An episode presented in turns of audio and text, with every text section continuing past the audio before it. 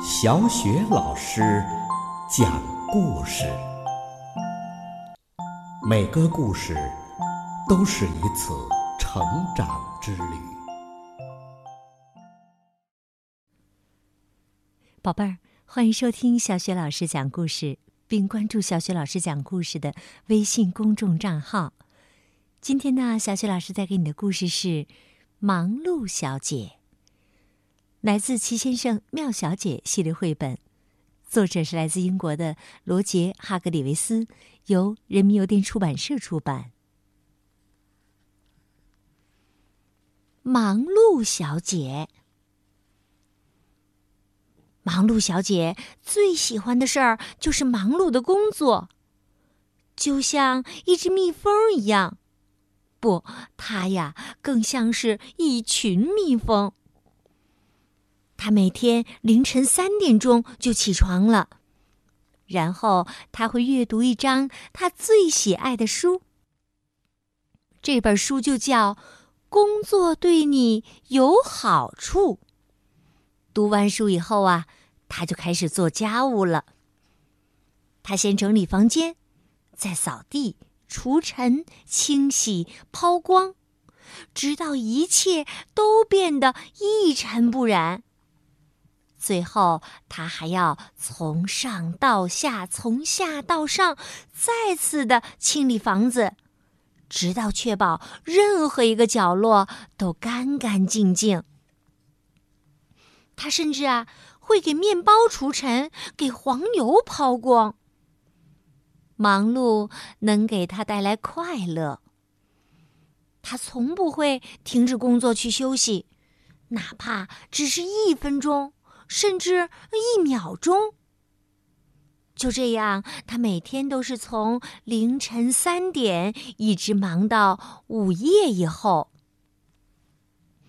可是啊，上周一情况突然变了。忙碌小姐没能在凌晨三点起床，到了六点钟，她仍然没有起来。九点钟了，她还是躺在床上。他生病了，他哭道：“ 多么不幸啊！我什么也做不了了。”他给包尼好医生打电话，五分钟以后，医生赶到了。医生让他伸出舌头，检查一下他的喉咙，还看了看他的手和脚。然后满面笑容地说：“你需要休息，长时间的休息。”忙碌小姐哀叫着：“什么长时间的休息？哦，多么不幸啊！”只听啊，砰的一声，她竟然郁闷的晕倒了。幸运的是啊，他倒在了床上。星期二，强壮先生来看望忙碌小姐，他带来了七十二个鸡蛋。强壮先生说：“吃鸡蛋最长力气了。”吃了七十二枚鸡蛋以后啊，忙碌小姐果然感觉好多了。但是在强壮先生说出。你必须休息才能好起来。听完这句话，只听“砰”的一声，忙碌小姐又一次晕倒了。很幸运的是，她又倒在了床上。星期三，贪吃先生来看她，他带来了一大碗的食物。贪吃先生说。嘿嘿，我发现，呃，大吃一顿，呃，总是会让我感觉好一些的。忙碌小姐呀，于是就大吃了一顿，她感觉真的比以前好多了。可是，在贪吃先生说完“呃，你现在必须休息，让你的胃把食物消化掉”，在听完这句话之后啊。再次传来“呃砰”的一声，宝贝儿，你知道是怎么回事对吧？没错，忙碌小姐呀，又一次晕倒了。星期四，荒谬先生突然来探望忙碌小姐。不愧是荒谬先生，你猜猜，他给忙碌小姐带来了什么？竟然是一把雨伞。他说。我听说你不舒服，啊，其实啊，你不需要休息。忙碌小姐听了，高兴的立刻跳下床。你需要啊度假。荒谬先生说完了后半句话，只听“砰”，宝贝儿，你猜的没错。对了，忙碌小姐又一次晕倒了。瞧，你看起来哎哎啊好多啦！荒谬先生啊，说着就离开了。他居然是从敞开的窗户中爬走的。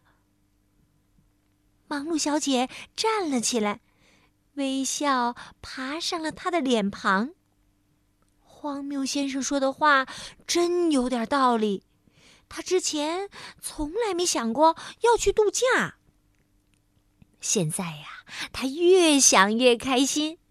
他设想了所有要做的有趣儿的事情：首先要制定旅行计划，然后要外出购物，为旅行做准备，要收拾行囊。此外呀，他还得学习一门外语，并且阅读大量介绍度假地方的书籍。要做的事儿可真多呀！想着想着，忙碌小姐呀，高兴的笑了。又到了星期四，她在凌晨三点钟就醒了，一切都准备好了。忙碌小姐度过了她有生以来最忙碌的一周。这说明了一件事儿：他现在啊，只剩下一件事情要做了。宝贝儿，那你知道忙碌小姐唯一要做的一件事是什么吗？告诉你吧，你也许想不到，那就是学习闲呆着，什么都不做。好了，宝贝儿，刚刚啊，小雪老师给你讲的故事是《忙碌小姐》。哇，忙碌小姐真的是很勤快，是不是？她最喜欢做的就是忙碌的工作，就像一只蜜蜂一样。每天呢，从凌晨三点钟一忙就要忙到半夜。后来呢，她累倒了，可见呐，一味的忙碌不会休息，身体是吃不消的。所以呢，我们既要充实的过好每一天，同时啊，也要注意适度的休息。只有这样，我们才能精力充沛的做好每一件事情，同时呢，还能拥有健康的身体和好心情。你说是吗？好了，宝贝儿，故事就讲到这儿了。接下来呀，又到了小雪老师读古诗的时间了。今天我们朗读的古诗是。回乡偶书，回乡偶书，贺知章。少小离家老大回，乡音无改鬓毛衰。儿童相见不相识，笑问客从。何处来？少小离家老大回，乡音无改鬓毛衰。儿童相见不相识，笑问客从何处来？少小离家。老大回，乡音无改鬓毛衰。儿童相见不相识，笑问客从何处来。少小离家老大回，乡音无改鬓毛衰。儿童相见不相识。笑问客从何处来？少小离家老大回，乡音无改鬓毛衰。